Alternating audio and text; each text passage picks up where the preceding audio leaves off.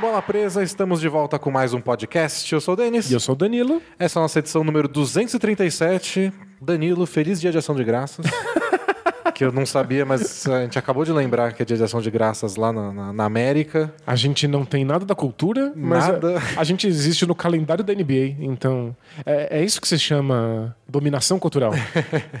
Você gosta do meu basquete? Então aprende meu calendário, aprende meus feriados. A gente para no Martin Luther King Day. Porque a gente segue o calendário da NBA e nessa quinta-feira não vai ter jogo. Exato. Por causa de ação de graças lá nos Estados Unidos, que eles levam muito a sério. Todo mundo tem que estar com a família, então pega mal você estar jogando basquete. Mas quem tá assistindo a gente ao vivo no YouTube troca jogos de basquete pra gente falando sobre basquete, pelo menos, nessa Não é a quinta-feira. mesma coisa, mas, mas é bom a gente não competir com nada. assim. Zero jogos e a gente. Aí, aí eu acho que a gente consegue ganhar. É, né? A ausência total de estímulos. E a gente, acho que dá pra vencer. Bom, hoje a gente tem vários assuntos. A gente vai falar de mudanças que a NBA pode adotar daqui duas temporadas, mas que elas são bem interessantes. Elas vazaram essa semana para a imprensa. E acho, meu palpite, que não é nenhum palpite assim genial, mas até óbvio, que ele vazou para a imprensa de propósito Pra ver qual é a reação. para ver a reação que as pessoas acham, virar discussão. Então vamos dar nosso pitaco aqui, Isso. que o, o Adam Silver deve estar escutando. V- Vamos fazer o nosso papel, né? É o que se Isso, espera é o de que nós. se espera da gente. Ok. Vamos falar também do Sacramento Kings, que era assunto do, do podcast passado e acabou não dando tempo de falar. E um pouco de Raptors e Sixers, dois dos favoritos ao leste que se enfrentaram essa semana. O jogo foi bem esquisito, legal, é. divertido. Acho que vale um pouco para falar do- desses dois times. Boa. Mas antes, Danilo, faça o nosso carinha do jabá. Boa, a gente é um blog, balapresa.com.br, tem um monte de textos por lá. E como eu disse antes, dá para assistir o nosso podcast semanal às quintas-feiras no YouTube, ou você escuta às sextas-feiras editado bonitinho com vinheta no Spotify ou no seu agregador de podcasts favorito. E aí no balapresa.com.br você lê os nossos textos abertos, que tem toda semana, e os nossos assinantes têm direito a textos especiais exclusivos, podcasts especiais exclusivos, e tem o nosso Film Room, a cada bimestre em que a gente analisa um jogo de basquete antigo, a gente gravou o nosso nessa semana. Isso, foi um. A gente acompanhou o jogo do Phoenix Suns contra o Dallas Mavericks nos playoffs de 2005. Foi o primeiro ano do Steve Nash MVP no Phoenix Suns. Foi um jogo bem legal, a gente acompanhou no YouTube a partida inteira, comentando lance a lance, para entender como foi essa. Todo mundo fala da revolução que aquele Phoenix Suns causou na NBA. A gente viu isso num exemplo bem divertido, com o Nash jogando bem, Stoudemire jogando bem, Nowitzki do outro lado. Foi um É jogo bem legal. divertido. Então, se você é assinante do Bola Presa, é só você baixar o aplicativo PicPay no seu celular e assinar a gente por 14 ou 20 reais. Você pode assistir esse jogo inteiro com a gente comentando ele em tempo real e aí discutindo com o pessoal que estava ao vivo também na gravação disso. Foi bem interessante. Isso. E vamos falar de basquete? Bora!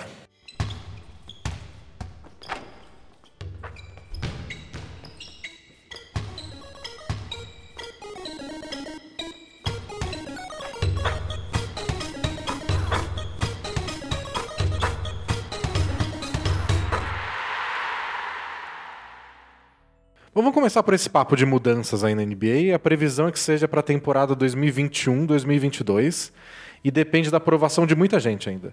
A NBA precisa entrar no consenso, os- todos os times precisam aprovar, a Associação dos Jogadores, o sindicato deles, precisa também estar de acordo. E a notícia que saiu na ESPN gringa essa semana é que eles estão em processo de discussão. E aí, provavelmente, então, eles vazaram para a imprensa para ver o que o público acha, o que a imprensa acha, os críticos, a- o Twitter. E são várias mudanças bem radicais para uma liga que é bem parecida Desde o começo. né? décadas e décadas e décadas. É, é até simbólico, eles estão planejando essa mudança para aniversário para 75 anos da NBA. Legal. Seria uma mudança mais radical em termos de estrutura do campeonato. Bom, são, são três mudanças principais. A gente pode ir discutindo uma a uma, mas para antecipar. Uma é um mini mata-mata entre os últimos colocados do. Pra, pra- pelas últimas duas vagas de playoff em cada conferência. Pelo sétimo e oitavo lugar, né? Para ir para os playoffs. E também eles iam acabar com a história de conferência leste-oeste só no final dos playoffs. Então, quando sobrassem quatro times, os dois do leste e os dois do oeste, Ao invés de ter uma final oeste e uma final leste, e aí você. misturaria, Misturaria. tudo. Então, quem tem a melhor campanha, quem tem a pior, e aí o primeiro enfrenta o quarto, independente de conferência eles são. Pode acontecer de ficar, É. de fato, oeste contra leste, né? Mas. E por fim, ele, o, o, Adam Silver é um grande entusiasta disso desde que ele assumiu a posição de comissário da NBA, que é criar uma Copa entre os times de mata-mata dentro da temporada. E ele é inspirado pelo futebol, especialmente futebol europeu, que tem lá. Tá na Espanha tem o Campeonato Espanhol e a Copa do Rei. Uhum. Então, toda essa copinha mata-mata curta enquanto a temporada regular está acontecendo. E é claro que ele está ciente do poder do mata-mata especialmente por conta do basquete universitário, que é uma febre absoluta nos Estados Unidos. É. E... Em todos os sentidos, de audiência de TV, de discussão, de é, fantasy, de apostas, de tudo isso. É, nas finais do basquete universitário nem tem jogo da NBA. A NBA abaixa a cabeça é. e vai dar um passeio. No dia da final não tem. É, então, ele está ciente sobre isso e, portanto, gostaria de ter algo, algo de mata-mata dentro da NBA. Bom, vamos começar com esse mata-mata pré-playoffs. Boa. A, a, ideia é o seguinte: a ideia é que o sétimo colocado receba na sua casa o oitavo colocado da conferência, numa partida única, quem ganhar se classifica em sétimo. O time que perder enfrenta, valendo a oitava vaga, quem ganhar do décimo, do nono contra o décimo. Então, vamos supor que o décimo colocado ganha do nono, depois ele vai ter mais uma chance e vai poder entrar, mesmo se classificando em décimo, nessa oitava vaga. Então você coloca quatro times para disputar essas últimas duas. Então, basicamente, o sétimo e o oitavo colocado tem que ganhar pelo menos um jogo Isso. de duas partidas. Se você ganhar a primeira, você já está dentro, e aí se você perdeu, você tem que ter uma chance de novo de ganhar num segundo é, jogo. É, e se você classificou em nono ou décimo, você tem que ganhar duas partidas. Exato. É, essa é a ideia.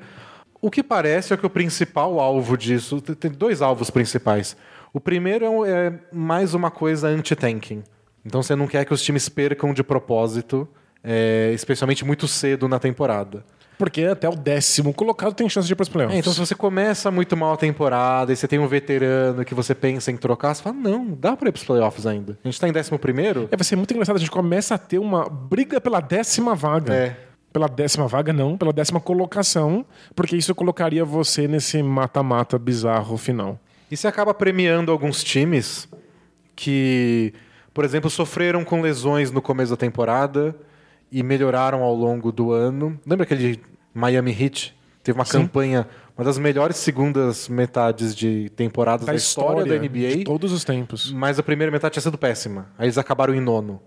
Por um jogo. É, é uma coisa então, bem próxima. Nesse caso, eles teriam uma chance de mostrar que eram um dos melhores times, só que demoraram para embalar. Porque tá, vinham em ótima fase e aí eles mereceriam essa chance, né? É. E por outro lado, tem times que classificam para os playoffs, mas que não deveriam estar lá por talvez lesão, alguma coisa assim. Eu estava ouvindo o podcast do, Don, do, John Hollinger, que ele trabalhou os últimos, acho que nove anos no Memphis Grizzlies. Ele trabalhava antes na ESPN, era o cara que falava de números. Foi um dos inovadores, dos pioneiros em falar de número de basquete na imprensa. O Grizzlies contratou. E ele comentando isso falou do próprio Grizzlies, acho que duas temporadas atrás, ou três, que meio Grizzlies machucou. Só que eles classificaram em sétimo e pegaram o Spurs na primeira rodada. O Spurs fez um 4 a 0 bocejando, porque aquele não era o Grizzlies que, se, que, que merecia estar nos playoffs. E aí, se tivesse um mata-mata desse, provavelmente eles iam perder e não iam disputar. Ia ser melhor para os playoffs e o Grizzlies nesse caso ia se dar mal. É, faz muito sentido. A gente tá falando de, de NBA, então a gente tá falando de temporadas muito longas. Né? Tipo, são 82 jogos até chegar nos playoffs. E é muito comum que um oitavo colocado não esteja num momento atual que represente essa a quantidade de vitórias que o time acumulou ao longo da temporada. Então, você não está premiando o momento atual do time, sim a sua história. E às vezes isso não é muito bom para o espetáculo. É, então, isso que você tem que, como, como NBA pensando em game designer, decidir o que, que você quer premiar. A consistência ao longo do ano ou um melhor momento? Tipo, o duelo é definido pela consistência ao longo do ano. Mas você vai ter que estar jogando bem naquele dia. Exato. Os playoffs são uma coisa de momento. Você gostaria, no mundo ideal, que os melhores times naquele momento estivessem se enfrentando nos playoffs. Até porque a gente tem que levar em consideração que a maior parte da audiência da NBA vai acontecer aí. Tem gente que não assiste temporada regular. Então você gostaria de ver as melhores equipes daquele momento em particular se enfrentando. Para isso, você precisa ter algum tipo de mata-mata, alguma coisa que seja decisiva no momento, porque aquilo vai representar como os times estão naquele segundo e não o seu histórico anterior. É estranho, eu entendo porque existe essa proposta. É legal do ponto de vista do espetáculo, você representa melhor qual é a qualidade atual de cada uma das equipes, mas vai contra o que a NBA sempre propôs, que É, é, seria uma uma temporada regular longa. Seria uma mudança meio drástica. Eu, eu fiquei na dúvida se acaba. se isso acaba valorizando ou desvalorizando a temporada regular. Porque, de certa forma, você você desvaloriza no sentido que eu acabei em sétimo e mesmo assim fiquei fora. Porque estava no mau momento. É. Ou porque. Ou se ela valoriza a temporada regular, porque times que abririam mão da temporada muito cedo Continuam brigando. continuam com esperança e até lá em cima. A gente nunca, a gente nunca parou para discutir, empolgados, sobre a briga pelo sexto lugar. Porque, tipo, sexto, sétimo, É, tanto faz, né? às vezes é melhor ficar em, em sexto porque o segundo colocado é bom, você quer evitar aquele confronto, mas nem o segundo está definido ainda, então você não sabe qual vai ser esse confronto. Nesse caso, vale a pena. Você quer ter em sexto, Se é. você está em sétimo e você está na última semana da temporada, você fala, descanso meus jogadores? Ou eu jogo para conseguir essa sexta vaga e fugir desse mata-mata que vai saber o que acontece? Faz muito sentido. E a NBA tem esse incômodo de que nas últimas semanas times bons começam a descansar jogadores porque ó, o playoff está chegando, então não vou arriscar ninguém. Talvez nesse caso valha a pena arriscar para conseguir se classificar numa posição melhor. É, você faz com que alguns times do topo deem algum valor para a temporada regular e alguns times do final da tabela também. É. Mas ao presentear os times que estão melhor naquele momento, você imediatamente desvaloriza o histórico do time ao longo da temporada. É, talvez você desvalorize o começo da temporada. Fica com aquela sensação do tipo, ah, dá tempo de alcançar. Eu preciso ficar entre os 10 primeiros. É, a minha impressão com relação a essa proposta é de que a temporada regular é grande demais e que o começo dela não vale tanto e, portanto, ela deveria ser menor. Ah, sim, isso Né? Se você tem pra mim é o já básico desde sempre. Se você tem que dar tanto valor pro momento atual de um time para garantir que os playoffs sejam decentes, porque em geral, sétimo e oitavo lugar não tem a menor chance na É, pós-temporada. raramente eles passam da primeira rodada. Pois é, eles teriam mais chances se você realmente estivesse respeitando como aquele time tá naquele instante. Mas se, se você tem que, tem, tem que levar em consideração esse momento específico, é porque a temporada é mais longa do que deveria. Então eu acho que a gente consertaria esse problema que eles estão tendo aí com outras soluções que não essa. Mas eu entendo exatamente qual é o motivo de se propor É, isso. eu entendo, eu pararia pra assistir um jogo, tipo, ó, quem ganhar tá nos playoffs. É interessante. É tipo aquele Nuggets e Wolves de duas temporadas atrás, que os dois estavam empatados e por acaso se enfrentavam na última rodada. E foi o máximo. O jogo foi pra prorrogação, foi legal. Todo mata-mata jogo único é legal, porque vale muito. Mas eu, eu não acho tanta necessidade de mexer assim. É. Bom, a próxima mudança que é o a reorganização dos times no finzinho dos playoffs. O que dizem é que a principal inspiração para isso foi aquela final do Oeste de duas temporadas atrás entre Rockets e Warriors. Aquela que o Rockets não ganhou porque errou 20 bolas de três pontos Isso. consecutivas. Que o Chris Paul se machucou no fim do, do jogo 5, né? Então, era o melhor time da temporada, com sobras, que era o Warriors, contra o único time que parecia ter poder de fogo para desafiá-los. E desafiou, e levou para o final do jogo 7, foi tudo muito disputado, e foi tipo o auge da temporada. E aí logo depois na final foi um 4 a 0 contra o Cavs, que não deu nem pro cheiro. Que não deveria estar numa final, mas estava porque o leste era muito mais fraco. Isso. E aí o que a NBA, o que pelo menos dizem isso, é que a NBA falou, tipo, a final deveria ter sido Warriors e Rockets. Esse teria sido o auge da temporada. Teria sido uma final num jogo 7. É que desde então ganhou força um discurso que já era muito antigo, que era ignorar completamente a relação leste-oeste. Então começou a vo- a voltar, a- voltaram a discutir essa possibilidade de simplesmente classifica os 16 16, melhores times, e aí o primeiro enfrenta o 16 e aí a gente tem playoffs mistos leste-oeste, você nunca mais vai ter esse problema de uma final antecipada. É, o problema disso é um, o pesadelo logístico de organizar. Porque do jeito que é hoje a temporada, isso não, não seria justo. Porque times do leste e do oeste não têm o mesmo calendário. Então é difícil você julgar quem são os 16 melhores times. É, eu lem- lembram sempre que os times do leste enfrentam mais vezes times do leste e times do oeste enfrentam mais times do É, então oeste você tá no oeste. pra, né? viajar, pra se viajar menos. Você tá no oeste, na divisão do Pacífico. Você é o coitado do, do, do Kings, que a gente vai falar daqui a pouco. Você vai enfrentar quatro vezes o Suns, quatro vezes o Clippers, quatro vezes o Lakers. O Sixers, do outro lado, na divisão do Atlântico, vai enfrentar duas vezes cada um. Sabe quem ele vai enfrentar quatro vezes? O Knicks. E todo mundo quer enfrentar quatro vezes o Knicks. Então, não é da coisa dos negócios mais justos do mundo você julgar do jeito que é hoje a tabela, simplesmente pelo número de vitórias e derrotas, se eles não estão enfrentando os mesmos times a mesma quantidade de vezes. Então, classificar simplesmente os 16 melhores, você precisaria refazer todo o calendário da NBA, aí você tem que repensar qual vai ser o total de jogos. Quanto porque se viaja. o quanto se viaja para enfrentar, aí é- são muitas e muitas mudanças que é isso a NBA ainda não está tratando. É, apesar de muita gente não, não se dar conta disso, a divisão em leste e oeste não é fetiche. Não é porque gosta-se muito de dividir as coisas em dois lados. É para tornar possível as viagens, a quantidade de jogos em tão pouco tempo. E a NBA vem num processo de diminuir o máximo possível o número de viagens e a quilometragem de viagem que os times fazem entre as partidas. Como um, uma das dos afagos que a NBA oferece para os jogadores para que eles não descansem tanto e você Em ter jogos, né? você ter as melhores estrelas disponíveis nos jogos importantes. E mesmo assim não, não é o bastante. Não é o suficiente. Então, se você começa a colocar de fato leste contra oeste o mesmo número de, de vezes, e aí você tem que começar a pensar essa quilometragem aí. E não sou nenhum gênio da matemática, mas eu acho que não, não dá para fazer um número igual de jogos contra todo mundo e manter um número exato em 82. Ah, sem dúvida não. 82 partidas. Será que mexer de fato no número de partidas É. da temporada, né? O que o Zach Lowe da ESPN conseguiu reportar é que tem times já fazendo propostas, sabendo que não vai ser aprovada, mas meio que só jogando a sementinha para quem sabe no futuro, uma temporada de 58 jogos, só ida e volta todo mundo. Mas é, isso mexe em tanta coisa, em tanto dinheiro, que é coisa de sonho distante. Isso. Mas isso envolveria, por isso que essa proposta se foca no fim da temporada.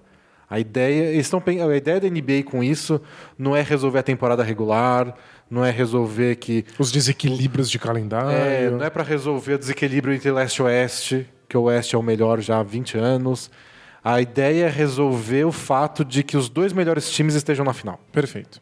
E aí você pensa só na final do Oeste e na final do Leste, que é onde estão os melhores times de cada lado, e aí você de fato ranqueia por, por número de vitórias. É, então se eu não me O que já é esquisito, porque o número de vitórias no Leste não significa a mesma coisa que significa no Oeste. Na- é, então, esse é o ponto É. que eu ia tocar. Você está julgando pelo ranking geral, que a gente acabou de explicar que ele não é igual para os dois. Exato. Mas na temporada passada, por exemplo, o Bucks teve a melhor campanha da NBA e, e do- dos quatro últimos finalistas, quem teve a pior foi o Blazers. Então a gente ia ver Raptors e Warriors, que foi a final, na semifinal. E até um, um Bucks e Blazers. Um Bucks e Blazers contra o vencedor, e o vencedor ia pegar o vencedor de Warriors e, e Raptors. Então é, já é um exemplo de como seria diferente esse um Final Four da NBA. É, é outro caso de tentar consertar um problema fazendo um malabarismo muito louco, porque o problema é maior, mais profundo, exigiria mais mudanças drásticas se você fosse abordá-lo adequadamente. Né? Eu, eu acho um assunto interessantíssimo. Seria capaz de discutir ele por horas, mas ainda acho que minha conclusão é: não faz tanta diferença. Vocês estão entediados, sabe? Tá, tá- tá tão ruim assim? Porque v- dá uma bela chacoalhada você começar a ver na final de conferência times de conferência diferentes se, se enfrentando.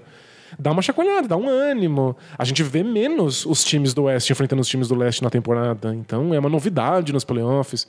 Mas você precisa tanto dessa novidade assim? Porque se você quer consertar um problema, porque a NBA tem esse problema, existem outras soluções mais importantes pra gente abordar. E tem gente que se incomoda porque gosta da, da, da narrativa ou da história das rivalidades. Então você é o Houston, eles sabiam nesses últimos cinco anos que eles tinham que passar pelo Warriors e que eles se planejavam para isso, para chegar na final da NBA, para superar esses rivais. Agora não, agora na semifinal você já vai talvez encontrar um rival do outro lado. E você extingue de vez o campeão de conferência, né? É, que é uma coisa para que times, os times colocam o bannerzinho no ginásio lá. É. Campeão do leste, tem troféu. Então, essa vai começar a prejudicar a empresa de troféus e a empresa de banners. Vai ter impacto na, na, na indústria Quantos têxtil. empregos não vão acabar na indústria têxtil por causa dessa decisão aí? Eu acho que é um problema muito pequeno É, teria... para ser atacado assim. E mesmo se eles quiserem fazer essa mudança, tem impacto minúsculo. O... Certeza que no primeiro ano que fizessem isso, ia acabar oeste-oeste contra leste-leste. É, Tipo, bem, é, é bem possível. foi igual. Não mudou nada. É. Ah, O lance do sétimo e oitavo ter que disputar jogos para se classificar de fato tem impactos reais na liga. Que a gente tem que pensar, talvez tenha impactos que a gente ainda não prevê. Agora, mudar qual é a final de conferência para talvez misturar, impacto É. zero e talvez seja divertidinho. Se vocês querem mudar, tudo bem. Então, eu eu nem vejo tanta diversão. Mas, tipo, em vez desse confronto é o outro, são os quatro melhores times da NBA e pronto, vai ser legal. É. Justo. Não tem por que mudar. O outro lado, a outra ideia, eu acho que tem esse valor ainda de entretenimento. Porque causa mudanças. Você pega aquela época do ano que tá todo mundo já de saco cheio da temporada regular e ansioso pros playoffs e falou: hoje, gente, tem um mata-mata, valendo vaga. Fala, pelo menos é um jogo legal de assistir. E gente que não manja nada vai querer ver só porque é É. mata-mata.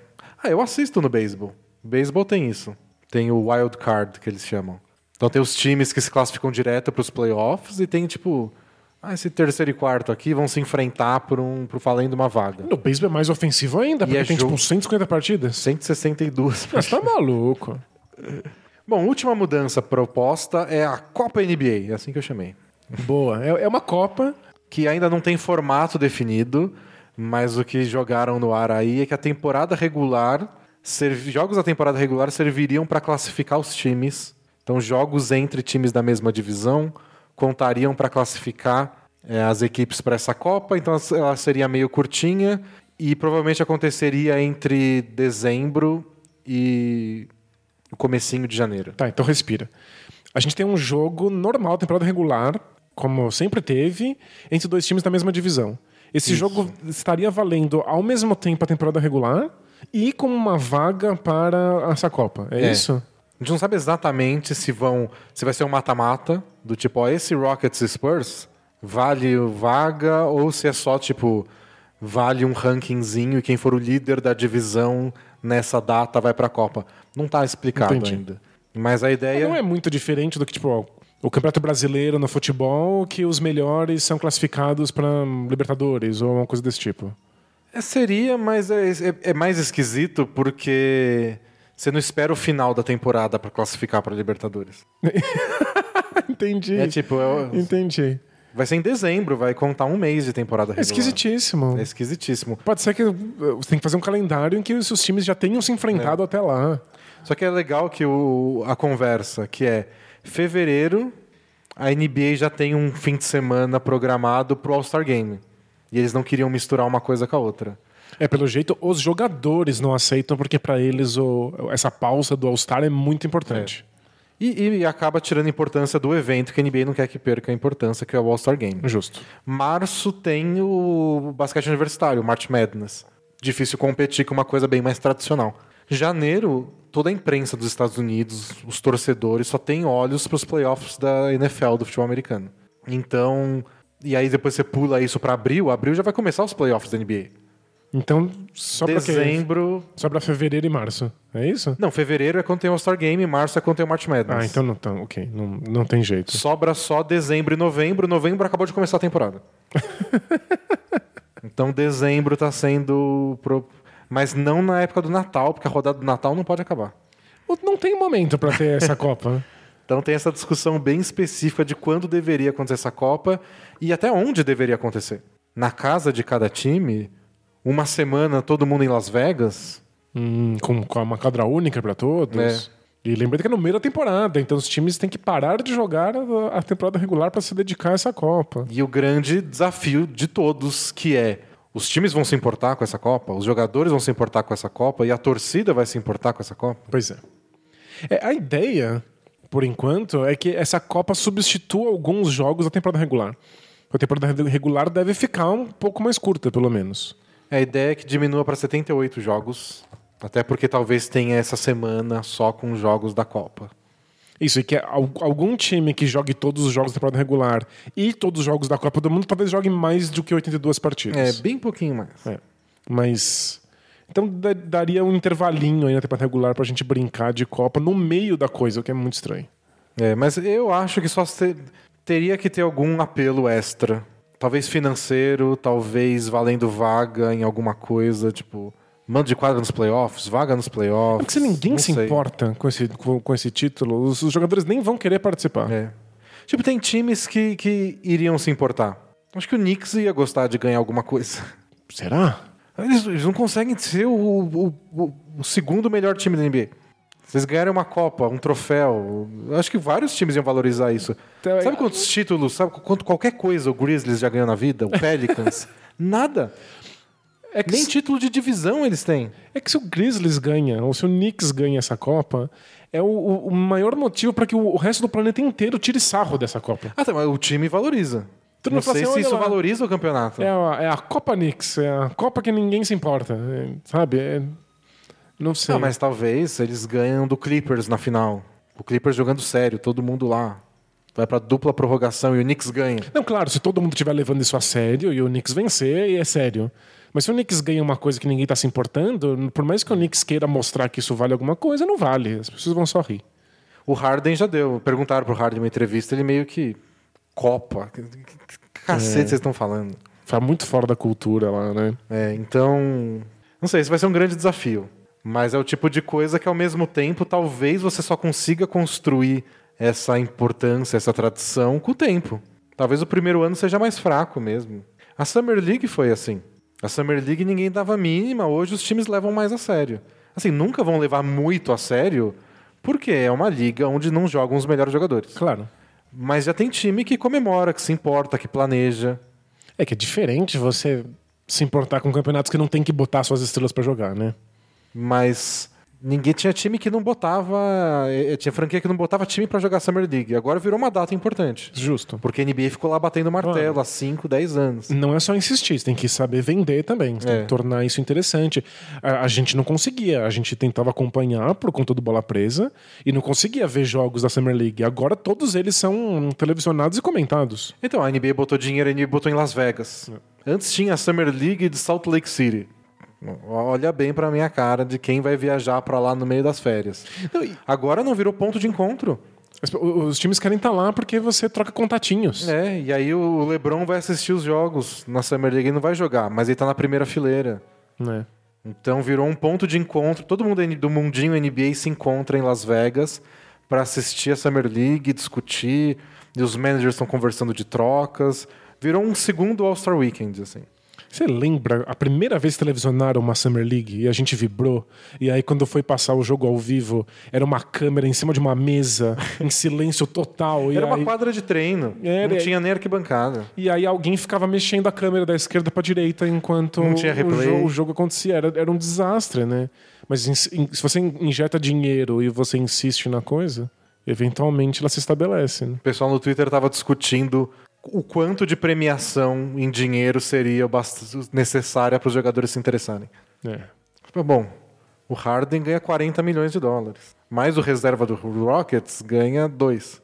E se o prêmio for um milhão de dólares? É, pro Harden não significa nada. Mas pro reserva do Rockets é metade do salário dele. Isso, mas aí você começa a ter um campeonato de reservas. Mas aí o reserva vai conseguir convencer o Harden a jogar sério? É, então. É, o pessoal tava propondo. E se vale uma classificação automática para os playoffs? Mas está fazendo um torneio paralelo cujo prêmio é na temporada regular. E como é que o time que já se classificou vai levar os play, o resto da temporada? Pois Porque você é. também não quer desvalorizar a temporada regular. É, Se você já está classificado, você bota todo mundo para descansar. É, Você dá férias para todo mundo. Né? É, é- é um desastre de logística. E, De novo, eu entendo a intenção. Parabéns aos envolvidos. É legal criar essa, essa animação, o- a- os jogos de mata-mata. A dificuldade é ver se encaixa. É ver se soluciona os problemas que a NBA tem ou acredita que tem. É é- é- eu queria que acontecesse. Mas é muito difícil você vender um negócio desse do tipo: Ó, pessoal, é pra ser importante, mas não é tão importante. Não vale o mesmo que o título da NBA, Mas, mas, vale vale alguma um título. coisa. É, o, o que dá valor pra coisa é o que a gente acha que a coisa tem. As coisas não têm valor de fato, né? O dinheiro não tem valor de fato, é um pedaço de papel. E a gente vê no futebol, onde tem várias dessas Copas, e, e é uma coisa que não é decidida, assim, não é muito claro o quanto vale. Às vezes vale mais ou menos de acordo com o time que está disputando, ou, ou com o, a situação da equipe na temporada ou até histórica, valia mais, depois valia menos, depois valia mais de novo. Então você vê o, o São Paulo, por exemplo, seu, seu, seu, time do coração, que você é apaixonado. Não, não vejo um jogo há 15 anos. é, muita gente vai lá e torcedor de São Paulo e fala, pô, a gente não ganha um título há 10 anos. Aí o Manezinho levanta, não, não mas a gente ganhou a Copa Sul-Americana em 2012. E vale alguma coisa Aí tipo, metade, importante? metade da torcida fala, pô, é verdade, foi mó legal. Metade fala, é, Copa Sul-Miranda, hum, Mas por, que, por que, que o time disputa a Copa Sul-Americana? O que, que vale pra eles? Tem prêmio em dinheiro e é, e é Tem prêmio em digno? dinheiro, agora acho que tá dando vaga na Libertadores também. Entendi. As coisas dão vagas umas pras outras, né? É. Aí- Mas. Então, tem time que valoriza muito. Porque, por exemplo, uma vez a Ponte Preta chegou na final da Sul-Americana. É a Ponte Preta, eles nunca ganharam nada. Entendi. Imagina ganhar um torneio internacional. Tem time que fala: quer saber? Eu tô disputando Brasileirão, tô em, tô em primeiro, com o segundo colocado colado em mim. Eu não vou ficar me esforçando com um sul-americano. É, eu sempre me perguntei, os times dão mais atenção pro Campeonato Brasileiro ou pra Copa do Brasil? Então, pro brasileiro. A não ser que você não tenha mais chance no brasileiro. Mas é, em termos de status, o Campeonato Brasileiro é mais importante. Assim, é. Mas. Engraçado, ninguém, que- quem decide isso, né? Mas depende é- de time pra time. Tipo, você já tá 10 pontos atrás do primeiro colocado, aí você começa a descansar jogadores no Brasileirão, porque quarta-feira tem jogo importante da Copa do Brasil. Entendi. Então, É, a NBA não quer correr esse tipo de risco. O produto principal deles é a temporada regular. e nunca é claro, nunca, nunca tem uma definição certa. Varia de temporada pra temporada, de, De time pra time. time. time. Faz muito sentido. É, a NBA vai ter um problemão se quiser botar isso em prática. Porque vai variar de fato para time para time e de temporada para temporada. Talvez É. na- na primeira temporada não valha absolutamente nada. Mas eles têm o que fazer, se... mas uma primeira vez vai ter que rolar. É, precisa tentar, né? Bom, vamos falar de outras coisas? De, de coisas do presente? Bora. Você quer falar do Kings ou do Raptors e Sixers? Ah, vamos falar do Raptors e Sixers. Boa. Essa semana teve Raptors e Sixers, dois dos grandes times dessa temporada do, do leste. Times que se enfrentaram nos playoffs da temporada passada com aquele arremesso do Kawhi Leonard no jogo 7. E deu Raptors de novo, o jogo foi em Toronto. A torcida tava pegando fogo. Uma das maiores, aliás, secas do, do- da NBA na atualidade. Acho que são 13 jogos seguidos que o Sixers não ganha em Toronto. Uau. De temporada regular, porque nos playoffs eles ganharam o jogo ano passado. Justo. Mas foi um jogo esquisitíssimo. O placar foi baixo, ninguém conseguia pontuar direito. O Sixers estava ganhando até o final da partida e tomou um 10 a 0 nos últimos dois minutos. E foi o primeiro jogo da carreira do Embiid que ele saiu zerado. Nem no basquete universitário tinha acontecido, nem na NBA. Total de zero pontos. Acertou zero dos 11 arremessos que tentou e zero dos três lances livres que cobrou. A gente cantou essa bola por muito tempo. Não a bola de que o Embiid ia zerar um jogo. Essa aí eu não previa, não. Mas a, a- a gente já cantou a bola de que quando ele tem alguns desafios individuais, alguns duelos individuais em quadra que são muito difíceis pra ele, ele sai do controle e, em geral, de uma maneira muito negativa. É, a gente viu acontecer muitas vezes com o Al Horford.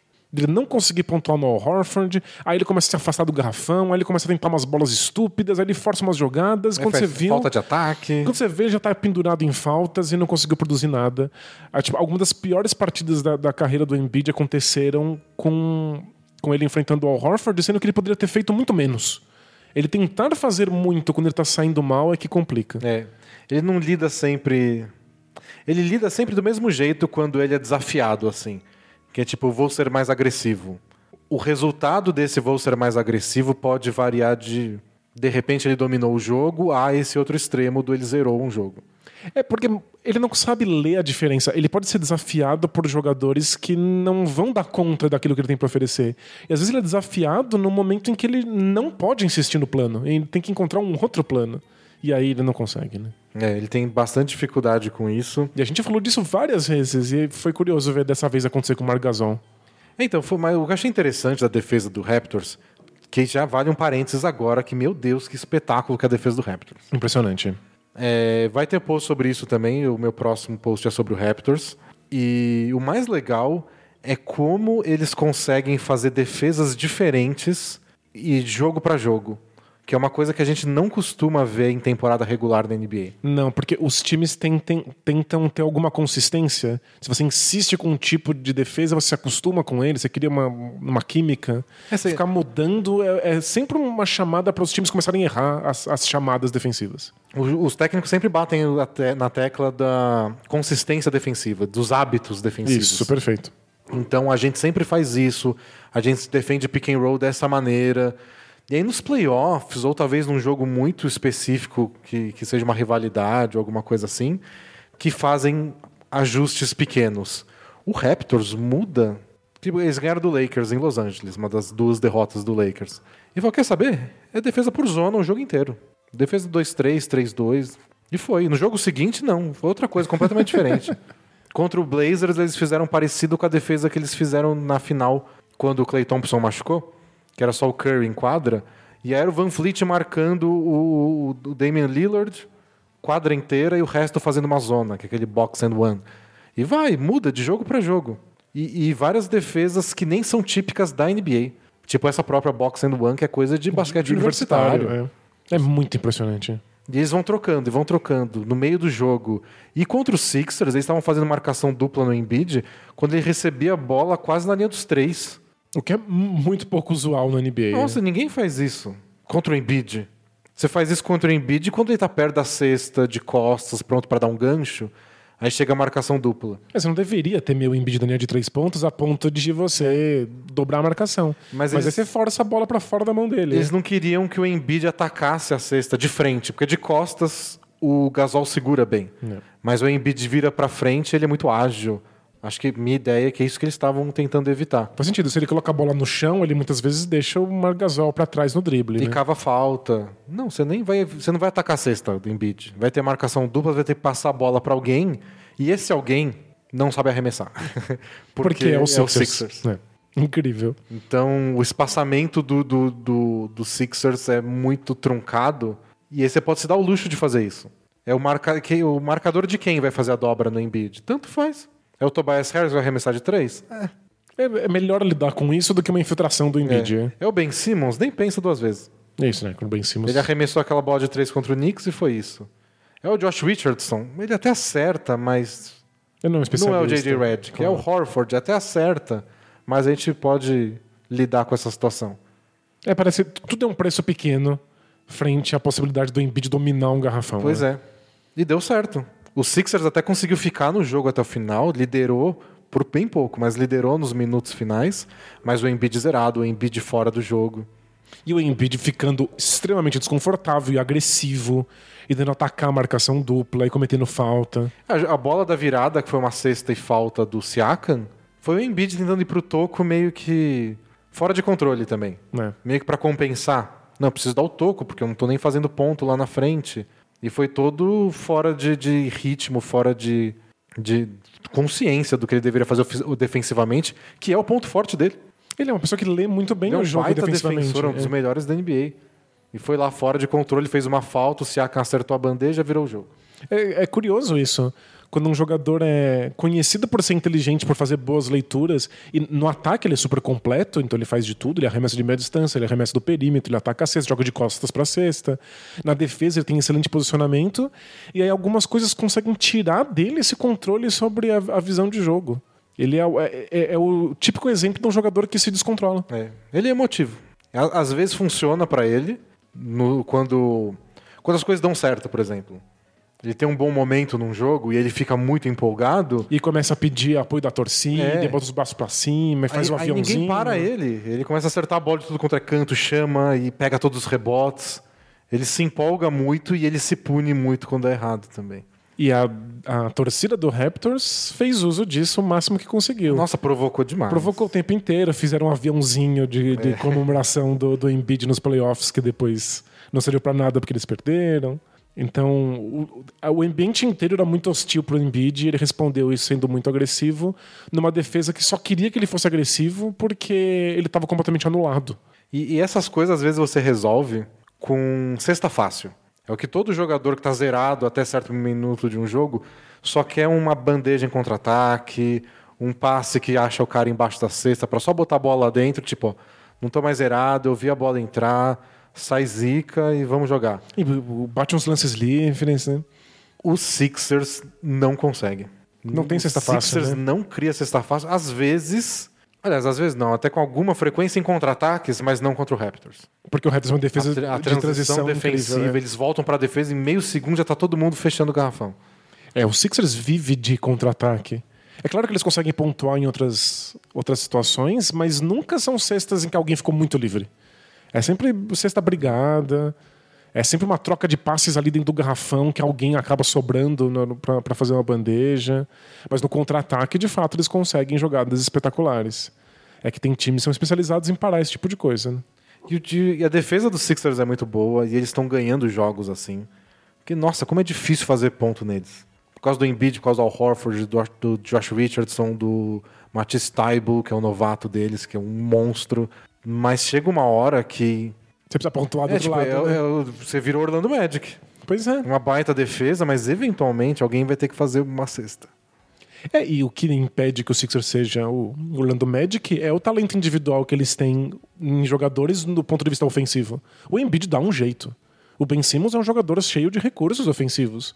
Mas se você tem uma defesa que foi montada contra eles e eles zeram, aí você foi condenado a ser o Orlando, Orlando Magic. Magic. É, Eles foram Orlando Magic contra o Raptors. Foi isso. E do ponto de vista simbólico, esse jogo foi muito importante pro Raptors. Porque eles venceram a série contra os Sixers no arremesso do Kawhi Leonard e eles estão com essa narrativa que se torna cada vez mais possível, que é a gente poderia ter vencido sem o Kawhi, o Kawhi Leonard também. É. Acho que já é a décima vez que eu falo isso, mas essa é a série. A série contra os Sixers foi a série que o Kawhi carregou o time nas costas. Foi a única que eles realmente precisaram É. dele. Foi a- a- todas as outras teve o Kawhi como o melhor jogador do time, isso é incontestável.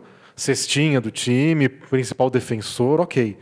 Mas todo mundo contribuindo. Afinal, se você quisesse dar o prêmio de MVP das finais pro Van Vliet, eu falo, ok, então Era merecido, era- era- segue era o jogo. possível, é. Agora, essa série contra os Sixers foi aquela que o Raptors pareceu o Raptors amarelão das piadas que todo mundo fazia.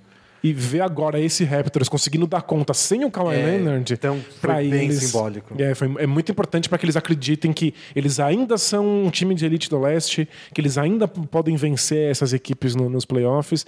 E para os Sixers é um banho de água gelada. E com um detalhe, né, que vale, a gente não pode esquecer.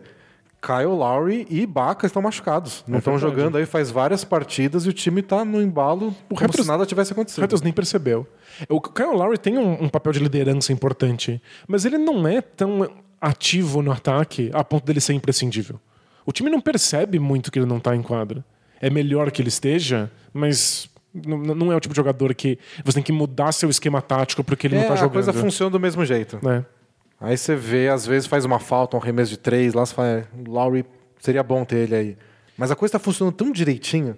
E no fundo é um mérito do Raptors desde, desde a temporada passada. O esquema tático não mudava muito quando o Kawhi Leonard entrava no, no jogo. Tanto é que eles tiveram várias partidas sem o Kawhi e jogavam exatamente como jogavam com o Kawhi dentro. Isso envolvia, em parte, o Kawhi não participar tanto. Não ser monopolizador, né? Ele não, não tinha tanto a bola nas mãos. O, Ninguém no time é Kyrie Irving, Russell Westbrook, afins. Isso que você precisa que ele controle o ritmo do jogo ou que faça todas as decisões importantes. Tem uma estatística que é o usage rate, que é a porcentagem de posses de bola que um jogador finaliza ou dá um passe para finalização. E o, o Kawhi Leonard tinha um usage rate baixíssimo. Porque o time jogava sempre do mesmo jeito, independente dele estar ali ou não. E é exatamente assim que esse Raptors faz, e se o Kawhi Lowry acaba ficando dispensável por conta disso. O que é um sinal de que o time tem muito mais futuro do que a gente imaginava. Futuro para os próximos anos, quando o Kawhi Lowry acabar o contrato. Mas também é um indicativo de que esse time pode ir muito longe nos playoffs. E É eles têm motivo para acreditar nisso. Porque uma coisa que. Acho que a gente já falou disso no preview do, do- dessa temporada. Que o Raptors tinha chance de ser um time arrumado, com boa defesa, e que talvez o problema fosse nos playoffs. Ou nesses grandes jogos, porque, tipo, quem vai tirar uma cesta do bolso quando tudo estiver muito difícil? E aí a gente descobriu que é o É Siakam. o Siakam. Ele dá conta. Ele não só dá conta, como ele quer. É. O que era uma grande possibilidade ele não querer, ele não ser esse tipo de jogador. Ele ser alguém que aprende rápido, que vai ampliando o repertório, mas que não quer decidir, que não quer dar os remessos difíceis. Não, nossa, ele chama o jogo demais. Não, na temporada passada, eu lembro que a conversa na temporada passada era. é, especialmente no começo da temporada, antes do Siakam ser o jogador que mais evoluiu, etc. Era, será que o Siakam aprendeu a arremessar? Porque ele vai ser o cara que todo mundo vai deixar livre nos É. playoffs. E de fato aconteceu várias Porque vezes. todo time tem isso. É tipo 100%. Do jeito que a NBA funciona hoje, do jeito que os times defendem hoje, boa parte do o que vai ser o Clippers nos playoffs é já Michael Green vai acertar os arremessos? O Mo Harkless vai acertar os arremessos? Porque ninguém vai ter o menor pudor de dobrar a marcação no Paul George, de fazer blitz no Kawhi Leonard, de tentar tirar a bola da mão do Lou Williams.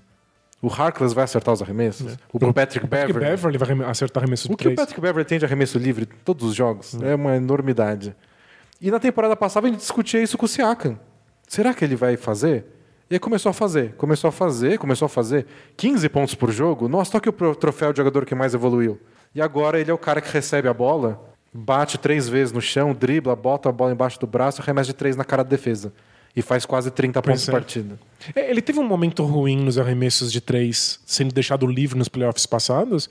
E aí a gente começou a questionar: será que ele vai continuar arremessando? E ele começou a infiltrar. Ele começava a usar esse espaço para entrar no garrafão. Ele realmente quer decidir. Ele é um jogador que não quer ser deixado livre porque não sabe fazer, ele vai dar um jeito. E agora ele tá jogando num, num grau de controle, tipo, ele quer assumir mesmo a liderança. E, e é legal o jeito que ele está assumindo também. Porque agora ele está assumindo, criando o próprio arremesso. Porque Que é uma gente, coisa que faz muita falta a, pro Raptors. a gente discutiu muito o arremesso do Siakam, porque a bola ficava na mão do Lowry, do Van Vliet, do Kawhi. Agora tá ficando na mão dele. E ele vai lá, bota no chão, dá um crossover e deixa o cara para trás. Da onde veio isso? Impressionante. e o Raptors é um time que cria muitas oportunidades de arremesso. É um time que joga muito direitinho no ataque. Mas jogadas quebram. Jogadas quebram o tempo inteiro. E aí falta sempre pro Raptors um jogador que possa criar esse arremesso quando tudo deu errado. É. E o Siakam falou, professor, posso eu tentar? Esse o Van Fleet podia? Por que, que o Siaka não poderia? Então ele pode, mas o fato de que ele consegue com tanta frequência é assustador. E isso, curiosamente, num time de elenco tão é, estrelado, é o que falta no Sixers. É. O que eles têm dificuldade para só alguém botar a bola no chão e criar alguma coisa? Eles, eles não, eles não têm as- os dois universos. Eles não encontram cestas fáceis girando a bola e rodando jogadas, porque eles têm um problema de espaçamento muito sério. E eles nem têm um jogador que vai lá e cria o arremesso à força. Que era o Jimmy Butler. Era o Jimmy Butler. O Embiid consegue, mas consegue numa posição muito mais difícil, em que é muito mais fácil dobrar, às vezes até colocar marcação tripla, porque ele está mais perto do garrafão. E o Ben Simmons, embora seja um, um- tenha um poderio ofensivo, você sempre pode deixar ele livre no perímetro. E, e eles até conseguem criar algumas coisas, mas tudo depende de muito esforço. Então, joga a bola no Embiid, já é difícil. Ele receber a bola perto da cesta. Aí espera a marcação dupla chegar. Aí quando a marcação dupla chegar, você toca a bola no Ben Simmons, mas ele não vai arremessar. É. Aí o Ben Simmons vai infiltrar. Aí a defesa vai responder essa infiltração, o Ben Simmons vai dar um outro passe. A chance disso não acabar num bom arremesso, de estourar os 24 segundos, do Raptors conseguir se recuperar e não ser punido pelaquela primeira marcação dupla, é muito grande. Eles não têm um- uma resposta rápida. Tudo dá muito trabalho, né? É. E eu tava assistindo esses dias mais do Wizards, que é um dos melhores ataques da NBA. E eles criam coisas assim porque o Isaiah Thomas e o Bradley Beal são muito difíceis de separados. No drible. No drible, eles atacam a cesta, eles passam pelos defensores deles e todo mundo no time arremessa.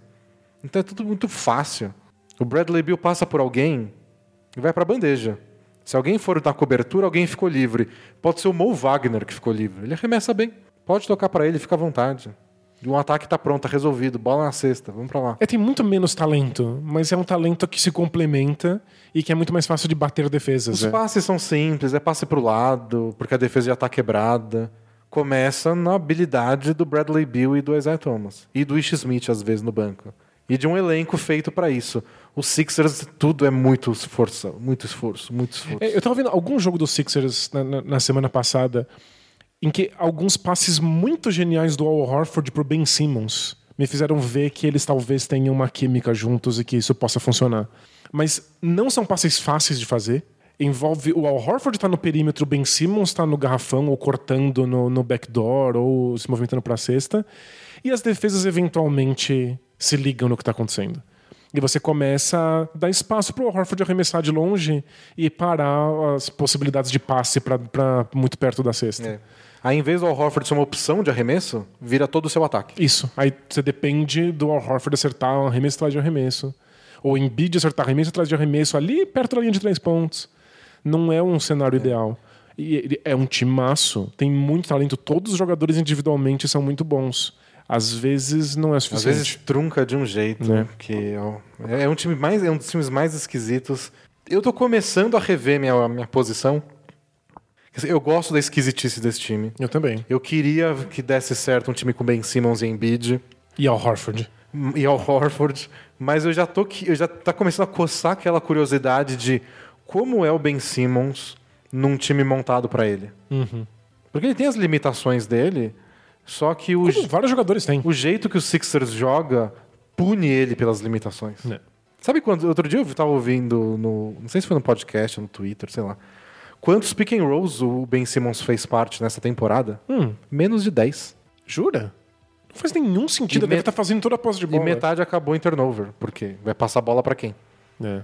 Agora você imagina ele jogando tipo no Bucks, aquela quadra aberta e ele atacando a cesta loucamente, É, se ele fizesse exatamente o papel do Antetokounmpo. que também não sabe arremessar igual ele. Quer dizer, tá arremessando bem essa temporada, mas é o ponto fraco do Antetokounmpo também. É, o Antetokounmpo precisou começar a arremessar agora porque tava todo mundo dando essa opção porque as outras eram muito mortais.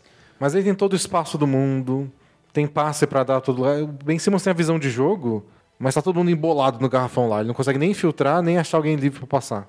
Então eu fico imaginando como seria um. Que tá todo mundo batendo no Ben Simmons aí, os... a crítica.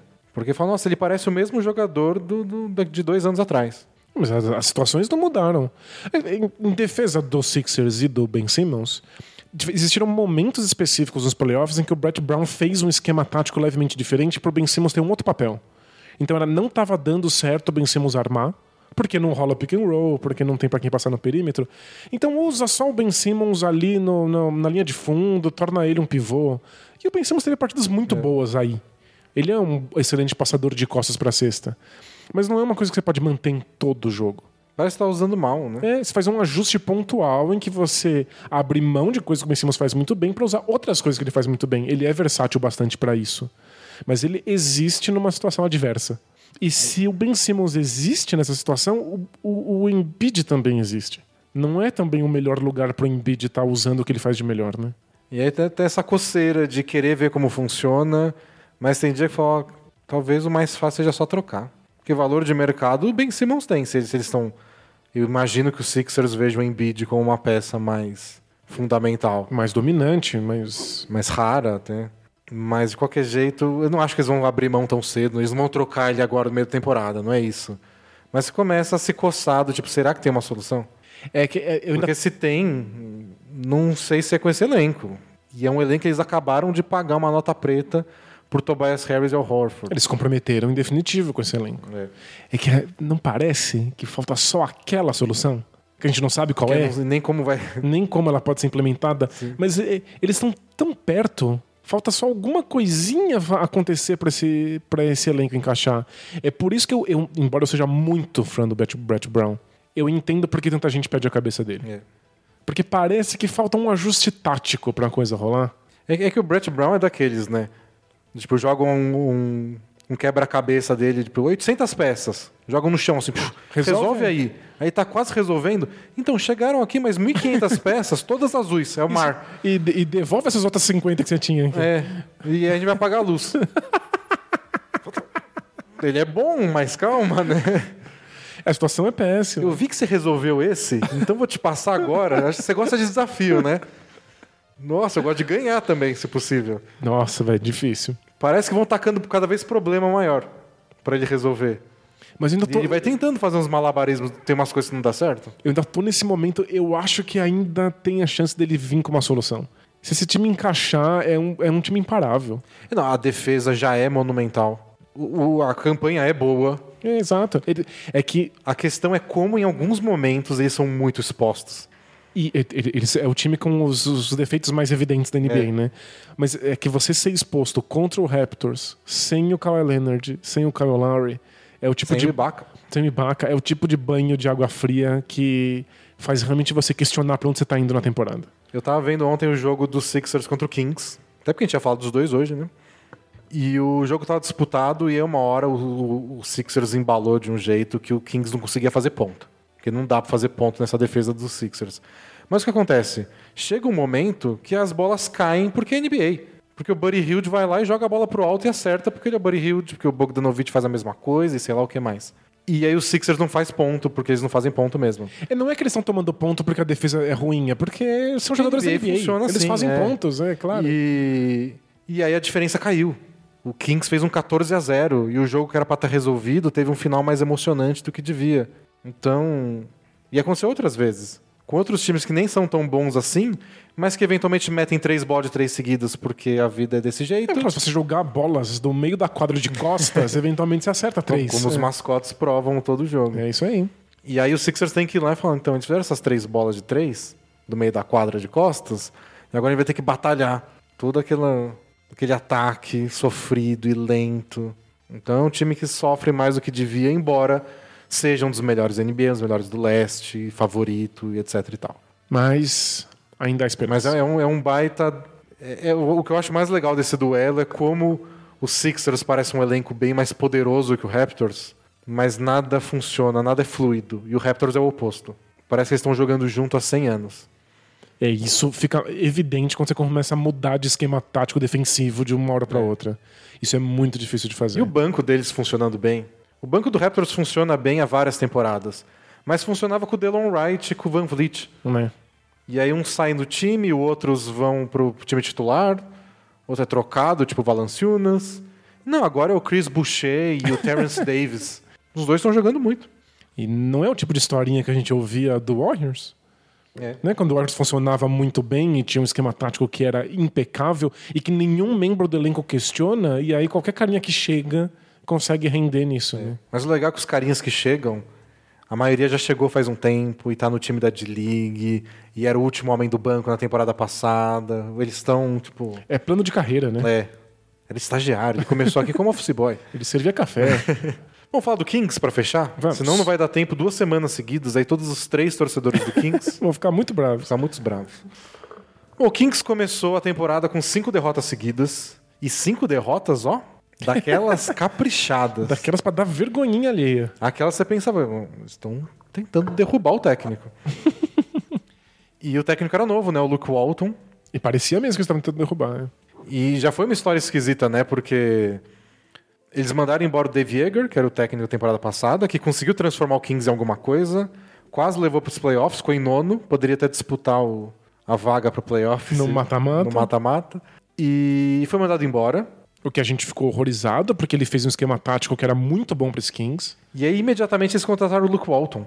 Sem fazer entrevista, sem buscar várias opções, sem mexer no mercado técnico. Não, a gente quer o Luke Walton e pegou. E o Luke Walton, embora o ambiente do Lakers nada tenha sido construído para favorecer ele, não é um cara que você simplesmente tá tão em alta que você só vai e pega. Um momento, recordação. O Luke Walton só é um nome considerado porque ele assumiu o Warriors no melhor Warriors da- de todos os tempos, quando o Steve Kerr teve que se ausentar porque teve um problema nas costas. É. E aí todo mundo ficou, ficou chocado porque parecia que o time não ia segurar sem o seu técnico e o, e o Luke Walton não só segurou, como o time ainda melhorou. Não, ele ganhou o quê? 24 partidas seguidas para começar a temporada. Mas, por mais que isso seja impressionante, o quanto isso é mérito do Luke Walton e quanto isso era mérito de um esquema que já estava plenamente estabelecido, que os jogadores já confiavam. Certamente ele tem o mérito dele, o que é diferente de é o bastante para ele ser um grande técnico da NBA. Existe um mérito e a gente não faz a menor ideia de qual ele é. É. A gente não consegue mensurar isso. É, tipo, eu imagino que por ser o principal assistente técnico, ele tem a participação, ele dê Claro. palpite, senão o Steve Kerr chutava ele para fora. Mas. Mas quanto? É. O bastante para que você dê um time completamente pelado e novo e carente de referências como Kings? E aí o Lakers foi o oposto. Tudo que o Warriors já estava perfeito para ele, o Lakers ficava fazendo troca nada a ver. Ele pedia jogador de um jeito, dava um outro. Ele queria um time com mais espaçamento, arremesso de três, aí enfiaram Rondo e Michael Beasley. Fala, se vira, amigão. E outra, ele queria remontar um time e fazer um processo de longo prazo, e o time só queria tapar buraco por um ano pra poder É. contratar gente depois. E um monte de lesão, tudo, tipo, é, a- errado. sem contar o clima interno do Lakers, foi É um que era uma desastre. Bom, o Ma- Magic Johnson, que não queria ele de técnico, mas aí a Ginny Buss ficava defendendo ele. Não, coitado, vai. Tudo Pi- pior situação possível. Tudo que era difícil de medir Luke Walton no Warriors, porque era perfeito, é difícil de medir Luke Walton no Lakers, porque tudo tava conspirando contra. Perfeito. Então não é o tipo de técnico que você simplesmente fala, não, nem quero ver os outros. Tô mandando Quero- embora esse esse. cara por ele. Kings fez isso. Começou com cinco derrotas categóricas. e aí logo depois machucou o De'Aaron Fox e o, O Marvin Marvin, Bagley. Bagley machucou acho depois do primeiro jogo. Que ele quebrou o dedão e o De'Aaron Fox machucou o tornozelo. Os dois com previsão de um mês, um mês e pouquinho fora. Tá chegando, daqui a pouco eles voltam já. Pareceu um cenário infernal, tudo errado. E aí eles começaram a jogar bem. E Parecia que ele ganharam. ia cair e, e aí começaram a vencer. Estão jogando bem, estão melhorando, de ganharam jogos grandes, perderam do Lakers na última bola, ganharam do Celtics na última bola, e os dois em dias consecutivos, e eram no momento as duas melhores campanhas da NBA. Enfrentaram os dois de frente, pau a pau. Um ganhou por pouco, o outro perdeu por pouco. Parece um time muito de verdade. E, e eu tenho que dizer uma coisa que eu espero que a edição corte depois. o Harrison Barnes agora faz sentido e agora é um jogador importante nesse Kings. Danilo defende Harrison Barnes e pede ele no Rockets, Por, por salário máximo. diz jornal. O Luke Walton deu pra ele um papel muito específico e agora ele é um jogador que cola esse elenco junto. E o time agora é melhor com ele em quadro, porque antes ele parecia tão absurdamente dispensável. E agora não, ele, ele tem uma função. E É, eu não gosto de quando ele no ataque recebe a bola e fala, não, deixa eu aqui, deixa que eu resolvo. Às vezes acontece, algumas posses de bolas por jogo, falo, não deveria, né? se controla, amigo. Mas é realmente isso, ele tem mais uma função na- na- no time. É isso, ele distribui a bola, às vezes recebe de costas pra cesta, então ele tá passando mais a bola do que ele nunca. defende bem, né? É isso, agora ele virou uma espécie de, de mastro desse time e do- o resto das pessoas brilham ao redor dele. Ele não precisa ser uma grande estrela, ele só precisa ter um papel estruturante, que ele não tinha. Ele tinha um... Aliás, o máximo que ele teve de papel importante no Mavis foi um desastre. né? Não parece Nossa, que ele... o Mavis pra esquecer. né, Não parece que ele, ele tá pronto pra isso, não é o jogador que ele é, mas ele pode ser um jogador importante tendo um papel muito menor do que a gente imaginava. E é completamente diferente do que ele fazia e de como era o Kings na temporada passada. Nossa, o Kings mudou tanto. É, é por isso que eu queria falar do Kings. É uma das histórias mais interessantes dessa temporada. Porque o Kings fascinou a gente ano passado por ser um time muito rápido e. Bom, tinham o De'Aaron Fox, que talvez seja o jogador mais rápido da NBA. É bem possível. Se não for, é, sei lá, top 3. Mas. E usar isso a favor deles. Você fez um texto mó legal lá no blog sobre o esquema tático deles ofensivo, que era baseado em velocidade, vamos chegar rápido no ataque, Todo mundo se movimenta sem a bola. dá poucos passes, resolve logo. Nada, nada desenhado, nada pré-escrito, então você não tem que ensaiar jogadas, você só tem que estabelecer alguns, alguns critérios básicos, uns axiomas, e aí se todo mundo tiver isso em mente o tempo inteiro, o seu ataque flui. Foi uma das coisas mais surpreendentes e inovadoras que eu já vi sendo estabelecidas num time da NBA. É, e isso feito pelo Dave Yeager, que era o técnico do Grizzlies, de Margasol, Zach Randall. De moer carne nada, na defesa. é. Nada do que ele tinha feito antes. Surreal, né? Então, na temporada passada, o Kings foi o terceiro time mais veloz da temporada. E velocidade que a gente diz aqui é quantas posses de bola por jogo o time disputa. Então, se o time chega no ataque e arremessa, ele vai ter mais posses de bola ao longo da partida. Bom, era o terceiro mais veloz. Agora é o terceiro mais lento. Essa é a mudança brusca Nossa, é do... muito, muito radical, né? E desde que o De'Aaron Fox machucou, se a gente excluir os jogos é, com o De'Aaron Fox, pegar só esse período desde que ele parou, é o time mais lento da NBA. Uau! Então foi de ser um dos mais rápidos para ser um dos mais lentos. O número de passes aumentou muito e com isso aumentou também os números de turnovers. Era o quarto time que menos cometia turnovers, agora é o 24 Era um time que passava pouquíssima bola, desperdiçava pouquíssimo Então, por conta disso. o ataque tem uma complexidade maior e aí eles cometem mais erros por causa disso. E às vezes não é nem tanto o número que muda de aproveitamento, de pontos por jogo, mas de estilo. É, da água pro diferente. vinho. E sabe o que é, é bizarro? Eu, eu tava vendo a lista dos melhores ataques da temporada passada e quase todos eram. Os times estavam na parte de baixo do número de passes por partida. Então, os melhores ataques passam menos a bola. Por um motivo muito simples: passar muito a bola é mais difícil. Você tem que ter jogadores que são mais inteligentes, que passam melhor. Você tem que ter um, um esquema mais azeitado, em que todo mundo sabe qual é o seu lugar para isso acontecer. É, que era uma coisa que, tipo, ah, vamos emular o Warriors e passar a bola como eles. Seu pivô passa a bola igual o Draymond Green. Isso. Seu é. especialista em defesa passa a bola igual o Iguodala. Então vai ser difícil. É, então, o o seu armador que arremessa a bola de três pontos consegue botar a bola no chão e dar passes precisos como o Curry. Então, não, era, não é emulável. E aí, os grandes ataques encontraram modos de pontuar que você passa menos a bola. O Luke Walton está estabelecendo de novo o esquema do Warriors, que é passe muito a bola, com um time que não tem tanto talento assim, nem experiência para fazer isso. Então, é natural que tenha começado tão mal. É. Eles culparam também na época, virou até motivo de piada, a viagem que eles fizeram pra Índia. Porque teve aquele jogo de pré-temporada na Índia que foi bem cansativo pelo fuso e que voltaram em cima da hora. Porque a comida era muito apimentada. E o Pacers, que foi o time que eles enfrentaram lá, também começou bem mal, perdendo os três primeiros jogos. Ah, quem sabe? Quem é? Talvez seja uma bela desculpa esfarrapada, mas é, os times que foram pra China também. Então, sei lá. Ah, mas a comida da China tem menos pimenta. Os times que foram pro Japão estão voando. Mas tudo bem. De qualquer forma, eu acho que é mais plausível isso de que não é uma mudança fácil, é uma mudança muito brusca. Muito. Fazendo tudo mais lento e passar tanto a bola exige jogadores muito mais acostumados com o esquema tático, muito mais experientes. Eu peguei também a distribuição de arremessos deles por posição. Na temporada passada, eles já não eram um dos times que mais arremessavam perto da cesta. Até porque eles têm muito arremessador, né? Mas era o 19, em bandeja, enterrada. Agora é o 29. O segundo time que menos arremessa. Eles abandonaram o garrafão. E de bolas de três, era o quinto time que menos arremessava de três. Agora é o sexto que mais arremessa de três. Ele, ele, tá realmente. O local tá realmente emulando aquele É, Warriors, então né? ele está um time que dá mais passe, que é mais lento e que tenta criar arremesso de três. É nada que eles faziam ano passado. Nada. E se considerar tudo isso e considerar a lesão do De'Aaron Fox e do Marvin Bagley, até que eles estão pegando jeito rápido. É verdade, é, isso foi surpreendente. Eles, eles tinham um esquema tático que não era de fato um esquema, não tinha jogadas desenhadas, era tudo muito instintivo. E eles tiveram que fazer essa transição para um modelo bem fechado. Um modelo que tem muito mais preceitos, e você tem que, que movimentar a bola muito mais.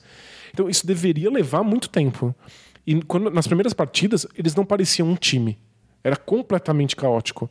Agora, mesmo que eles façam um monte de cagada e vários arremessos de três pontos que eles geram sejam arremessos contestados, você entende que tem uma engrenagem rodando ali. É um time que tem um esquema tático reconhecível. E, aliás, esse é um número que mudou bastante. Eles se entraram no top 10 de times com mais arremessos sem marcação. Maravilha. Isso Então, é um excelente sinal de que eles estão dando os não arremessos estão certos. acertando tanto. Mas né, o Buddy Hield teve uma, uma sequência boa de, de jogos, acertando mais de 40% de três, ganharam tudo. Porque Eles estão criando esses arremessos. Se você, se você cria os arremessos certos, É. uma hora eles caem, né? E o Bogdan Bogdanovic começou a aparecer mais o Bogdanovic que a gente vê, por exemplo, no basquete FIBA, porque é um jogo mais lento, ele comandando o pick and roll. Não é só ele chegando no ataque arremessando, é uma coisa que ele tem mais controle do jogo. Ajuda o fato de que o Fox não tá na partida. Então, às vezes, ele age como um armador de fato. E que ele sai muito bem nesse papel, né? É, então. Mas ajudou muito a defesa também. Depois que o Fox saiu, o Corey Joseph, que tem um contrato ridículo, mas defende bem. Eles trocaram o Rishon Holmes pro para ser o pivô titular, começou a dar toco. É, o Harrison Barnes, que você falou, é um bom defensor, também começou a jogar melhor. E A, tá fazendo defensivamente, ele faz o papel do Draymond Green. é, a defesa deles, que ano passado era uma das piores da NBA, acho que era a terceira pior, já tá no meio da tabela. Então é um, um avanço. Gente, e- eu, eu, eu critiquei muito, mas é, tá indo muito rápido, né? Eles estão realmente pegando o esquema defensivo e o esquema ofensivo É. antes do que a gente Quando você imaginava. co- o time no começo da temporada era um desastre que você não sabia o que eles queriam. É. Parecia só que eles não sabiam o que fazer em quadra. Mas acho que quando começou a dar resultado, quando começaram a ganhar jogos, agora está embalando. E agora que você vê o que eles querem e que você vê o quanto é diferente do que eles faziam, você vê até tá saindo rápido.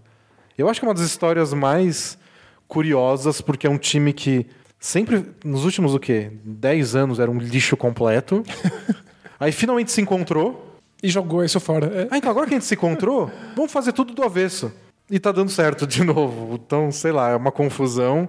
E daqui a pouco volta o Darren Fox e o Marvin Bagley, que são, teoricamente, os dois melhores jogadores do time. Embora o Bagley seja bem novo, etc e tal. Vai mudar tudo? Como vai ser a adaptação dele? Você não quer tirar tanto a bola da mão do Bogdanovich também? Mas o Fox vai ficar sem, sem armar? Vai ser um ajuste legal de acompanhar. Eu nunca mudaria um esquema tático que está funcionando num time muito jovem.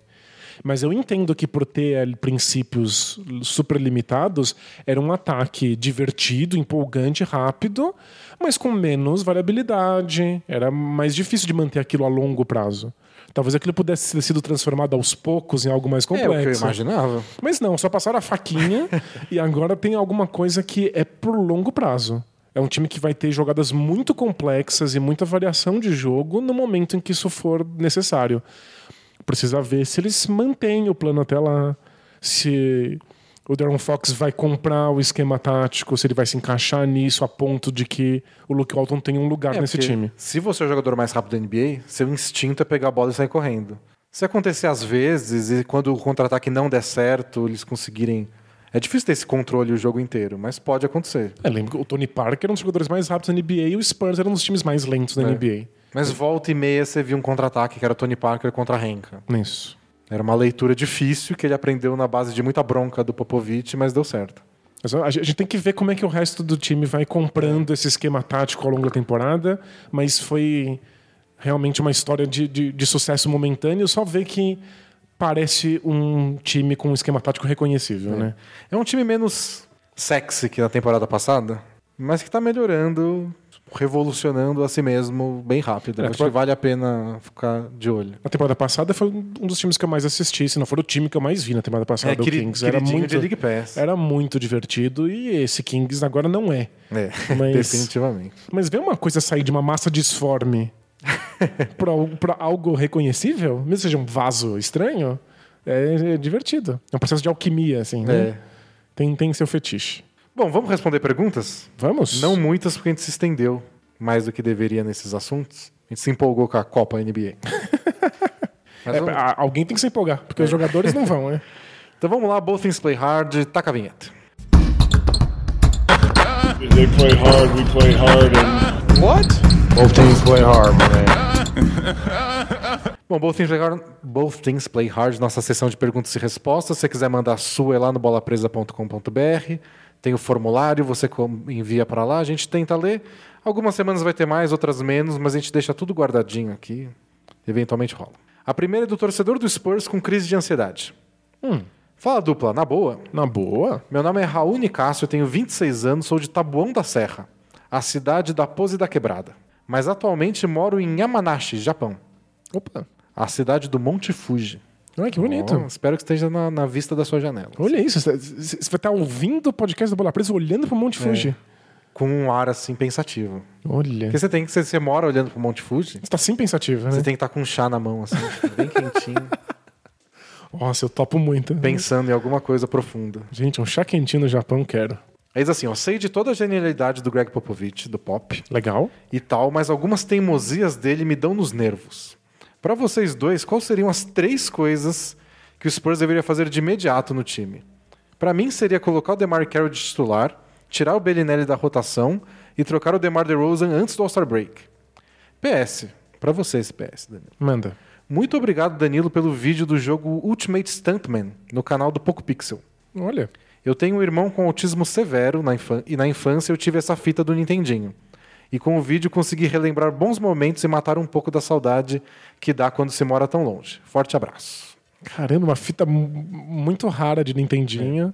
É. Ele falou que a fita não tinha nem logo nem nada. Era uma, aquelas fitas cinza. Não, completamente. Muito legal. E aí, como é que você consertaria o Spurs? O, o, o, grau da presunção da gente achando que pode é, consertar é, o Spurs, né? Parem, me escuta um pouco, o Bellinelli fora da rotação tem sido um pedido de praticamente todo mundo que acompanha o Spurs, porque ele está sendo aquele caso clássico do arremessador que erra arremesso. Síndrome de Ryan Anderson. É. Se você só existe para arremessar, você erra tudo.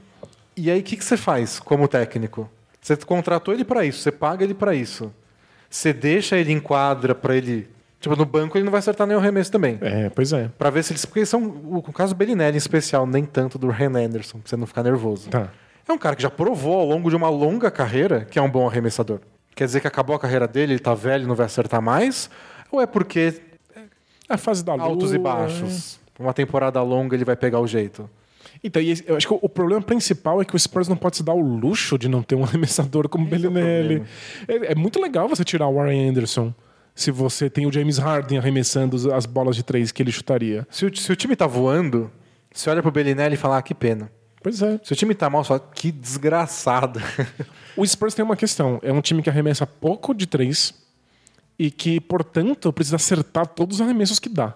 É, no- nos últimos anos eles sempre tiveram no entre os times que menos arremessam de três e os que mais acertam. Nesse ano não estão acertando tanto. É, o, o time não dá, mesmo com um ataque decente, um aliás, o ataque dos Spurs é bem bom, e mesmo baseado na meia distância. Às vezes eles simplesmente não dão conta porque estão tomando bola de três pontos do outro lado. É. Não, não dá pra manter o placar parelho. Então, às vezes, você precisa dar conta disso, ou defensivamente, que o Spurs não tá conseguindo, ou acertando suas bolinhas de três. E, o, e trocar o DeMar DeRozan, se fosse uma troca muito boa, até pensando em não querer renovar com o DeRozan mais pra frente, tudo bem, mas pensando de maneira realista, tem que ver que troca seria essa. Né? E é o Spurs. O Spurs não é time de trocar no meio da temporada.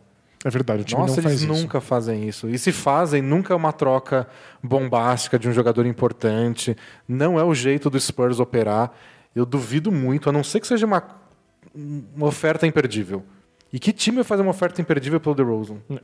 Nos últimos 20 anos, só uma temporada o Spurs desesperou no meio do- do- da temporada regular. Que foi na temporada que o Kawhi Leonard estava lesionado. E eles se desesperaram porque eles queriam ir para os playoffs a todo custo e pressionaram o Kawhi Leonard para voltar e deu tudo errado. Perderam o Kawhi Leonard e nunca mais deveriam fazer isso. O Spurs deveria ser um time que nunca se desespera e que sempre pensa a longo prazo. É, faz parte da imagem que eles construíram. Eles não podem jogar fora isso também. Faz Isso. parte de atrair outros jogadores. É, eles cuidam dos jogadores deles, eles mantêm os jogadores. Você combina uma coisa com o Spurs, essa coisa vai valer até o final. E você soma isso ao fato de que o DeRozan tem questões psiquiátricas, e eu tenho certeza que o Popovich não vai se livrar dele assim, do nada, sabe? E tá jogando muito bem no ataque o DeRozan. Nossa, muito. Muito bem, muito. É que na defesa ele é fraco mesmo, mas talvez exista uma maneira de conciliar. O Raptors já foi um bom time defensivo com o DeRozan lá. É, Não sei se a mera presença dele impede que. definitivamente não. É, ou seja, a gente não, não aceitou as sugestões do nosso amigo É. para consertar o Spurs, mas a gente não deu nenhuma. Ah, não. Eu espero o Popovich só. tem que confiar. Se, alguém que deu, tem história bastante pra gente esperar e ver. Bom, pergunta do Dexter Morgan. Diz assim: vou direto ao assunto. Estou tão apaixonado pelo Luka Doncic que estou pensando em ir para Dallas ver um jogo ao vivo do Mavs. Legal? Minha noiva que está grávida não quer mais nem ouvir falar do nome dele. Tenho algum problema? Isso é normal para todos os amantes da NBA. Acompanho desde 2006 e por isso sou torcedor do Heat. Mas hoje vejo mais jogos do Mavs do que do meu próprio time. Abraço de um assinante de 20 talquês, vida longa, bola presa. é muito importante o poder que esses jogadores jovens e espetaculares têm sobre a liga. As pessoas passam a querer assistir mais, elas se encantam, tem esse, esse fetiche de ver o cara desde o começo, de você sentir que você acompanhou a, a carreira inteira do sujeito. E aí a, a gente não consegue tirar os olhos, e às vezes não consegue tirar os olhos do time. É. Porque quando você acompanha a carreira do cara desde o começo, você começa a acompanhar a trajetória da equipe enqu- enquanto cuidava desse jogador. Se você começa a assistir mais Mavs do que Hit, talvez você não queira torcer pro Hit. Ninguém aqui vai ninguém. te julgar. Os, os idiotas vão te julgar no Twitter, Mas aí mas, são tanto idiotas. faz. é. Eu acho, Mas acho você- muito bonito esse tipo de coisa. Mas e querer viajar pra lá com a mulher grávida? É, por que não? A, a- a gente foi bem, bem pertinho. A gente fez o New Orleans, Houston e San Antonio e a gente tinha a possibilidade de esticar pra, pra Dallas. A gente não fez porque o Dallas Mavericks era muito ruim. É, tava, não tava na melhor fase. Mas hoje, nossa, seria a primeira parada. Pois é. Então, É. visite Dallas e a estique e veja San Antonio e Houston, que são cidades bem legais, e aí você consegue ver Spurs e Rockets. E vai visite Austin também, que é perto de San Antônio. É bem uma Exatamente. cidade bem legal. Que, aliás, se não me engano, é entre, É, entre San, San Antonio e Dallas. é. É, mas assim, depende. A gente não sabe de toda a situação. Talvez a mulher fique brava porque tipo, é todo o dinheiro que eles estão guardando pra fazer. comprar fralda e ele vai torrar em Dallas Mas é, é, comprando hot dog pra ver o. é uma viagem, você vai demorar muito tempo pra viajar com o bebê, né? Aproveita agora. Ó, o Danilo que tá falando. Pergunta do Sêneca melhor que Júlio César. Olá, meus bacanos, como vão vocês? Tudo bom. Acompanho Bola Presa desde 2013 e a NBA desde 2005. Na época em que a ESPN só passava jogo do Spurs por causa do Ginobili, já que o sinal da transmissão era da ESPN latino-americana. Passava muito jogo do Spurs mesmo. Muito. E tinha uma propaganda com Do em espanhol que era muito engraçado, a gente ficava repetindo. Eduardo Nájera Isso. de los Mavericks de Dallas. Exatamente. Era isso. Então assim, eu joguei basquete com intenções profissionais até meus 19, 20 anos. Até cheguei a treinar dois dias com o Raulzinho no Minas Tênis Clube. Que legal. A despeito disso, minha pergunta não tem nada a ver bas- com basquete. Pegadinha. Ele só quis fazer xixi no muro aqui. É. A questão é a seguinte.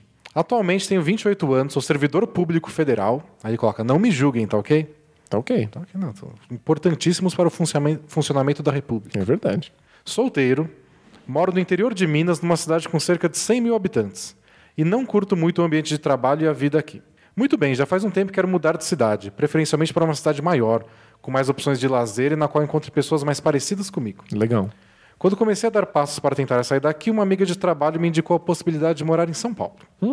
Me disse que apesar do custo alto de, de vida na capital, dá para viver num estilo padrão. Aí ele coloca entre parênteses, seja lá o que isso quer dizer. É. Vai saber. Com o salário que ganhamos, desde que se more afastado do centro, onde os aluguéis, sacolão e etc. são mais baratos. Ela até me recomendou uns bairros bons de se morar, como a Vila Sônia e o Butantã. E dá para se locomover de boa para o centro e outras regiões da cidade por meio do metrô. Beleza, até aí tudo bem. É, vou começar São Paulo, porém. Porém, porém, apesar de gostar da ideia de morar em São Paulo, de ser uma cidade mais cosmopolita do Brasil, quiçá da América Latina, de já ter visitado a cidade muitas vezes, estar a par de alguns prós e contras, sou muito cético e queria mais opiniões antes de tomar alguma decisão. Como eu sei que vocês são paulistanos e que tem uma quantidade razoável de assinantes que também são ou moram aí, quero saber o que vocês acham. Para embasar a opinião de vocês, meu salário é de quase 6 mil reais líquido. Já perceberam que estou longe de ser rico, com chance de aumentar um pouquinho caso eu venha exercer alguma função de confiança. Eu faço faculdade e um curso de francês, ambos à distância, e tenho que dedicar parte do meu tempo a essas atividades. É, não acho que tenha um padrão de consumo dos mais altos, mas curto pegar umas baladinhas e bares de vez em quando. e por ser ex-atleta, fazer academia é imprescindível para mim. É, dado isso, vocês acham que dá para viver com uma qualidade de vida razoável em São Paulo nessas circunstâncias? Por enquanto, nada definido, só especulando, mas quero saber a opinião de vocês. Obrigado pelo ótimo trabalho, espero conhecê-los pessoalmente Opa! e vida longa bola presa. Quando estiver em São Paulo, dá um alô pra gente, aparece na pelada bola presa. Vamos tomar um chá. Então você, como São Bernardense, É verdade, né? Eu não sou de São Paulo, eu sou de São Bernardo. É, mas que mora em São Paulo já há mais de 10 anos. Então, é... para quem não conhece, São Bernardo é uma cidade razoavelmente grande que fica perto de São Paulo, faz fronteira, inclusive. E sabe essas cidades que tentam ser cidade grande e, portanto, tem todos os problemas das cidades grandes, mas não oferece a quantidade de serviços de lazer e entretenimento que São Paulo oferece? Nesses casos, eu sempre estaria em São Paulo. Se for- afinal, se você quer estar numa cidade grande, cosmopolita, em que vai encontrar pessoas que têm a sua afinidade política, intelectual, a sua visão de mundo, vai ter espetáculos de música, de dança, de arte, de esporte, que se você quiser, esteja aqui. Acho ótimo. Se não, vai passar de 100 mil habitantes em Minas, onde ele já está. Exatamente. Acho que esse, esse é um, a minha experiência pessoal Ah, vai o- nessa direção. A minha questão com São Paulo é. Não morei em tantos lugares diferentes, mas já por questão de trabalho, de conhecer pessoas, frequentei lugares diferentes de São Paulo e a experiência é completamente diferente, dependendo de que bairro você mora. Faz muito sentido. E claro, de que bairro você trabalha e de qual o percurso entre uma coisa e outra. Então, se você conseguisse vir para São Paulo e passar um tempinho, nem que seja uma semana só rodando por aí, porque tipo, morar no centro de São Paulo é uma coisa, morar no Butantã é outra, morar no Jabaquara é completamente diferente, no Tatuapé e por aí vai. Mas é completamente diferente. É. Não parece a mesma cidade de nada, do tipo de pessoa, das coisas que tem para fazer. Então, para mim essa parte fundamental. Com esse salário você consegue morar em vários desses bairros. É, mas aí também depende muito. Tem um monte de kitnet por aqui. Você quer uma kitnet, quer um apartamento com dois quartos. Dá. Muita gente vive com bem menos que isso. Então não é questão de dar ou não dar, é exatamente o quanto de luxo você quer ter, o quanto você quer gastar. Mas pra mim, São Paulo, você tem que perguntar por bairro. Faz muito sentido. O que, que você acha que é morar na Vila Madalena? Ah, eu acho isso.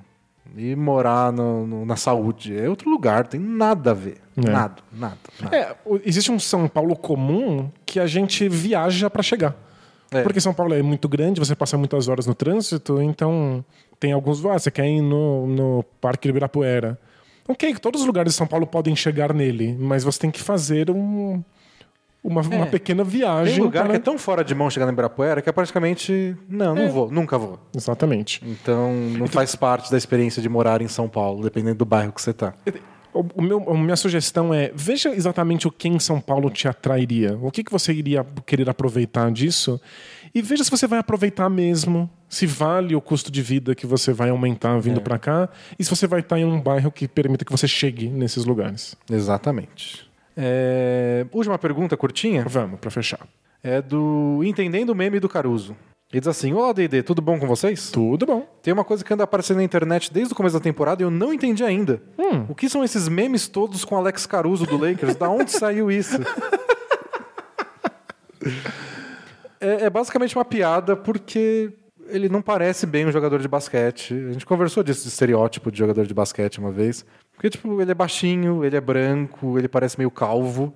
Pois é, ele parece muito mais velho do que ele é de É. fato. Ele parece um senhorzinho de meia idade. Só que, tipo, ele é bem atlético, defende bem, dá umas enterradas de repente do nada, que são mó legais.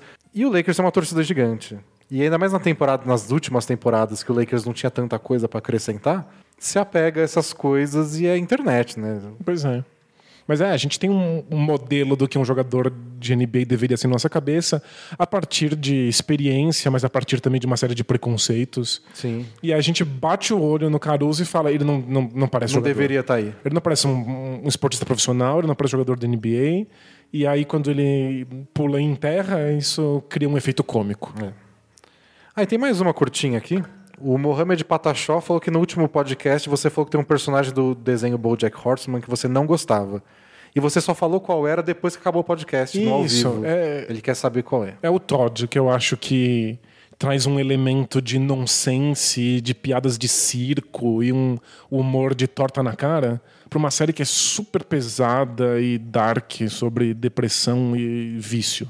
Então, toda vez que entra o personagem fazendo micagem, eu penso, ok. É a Ana Paula padrão do, do, do negócio. Você só adianta o episódio. E me, me- me falaram no ao vivo, tipo, ele cumpre um papel porque ele é um, ele é um personagem que no, no fundo é uma minoria, porque ele não é interessado em sexo. Então, tipo, apresenta alguma, alguma coisa interessante ali e a série nunca usa isso. Porque prefere usar ele como. Comédia pastelão. uma- exatamente. É, é isso que me frustra.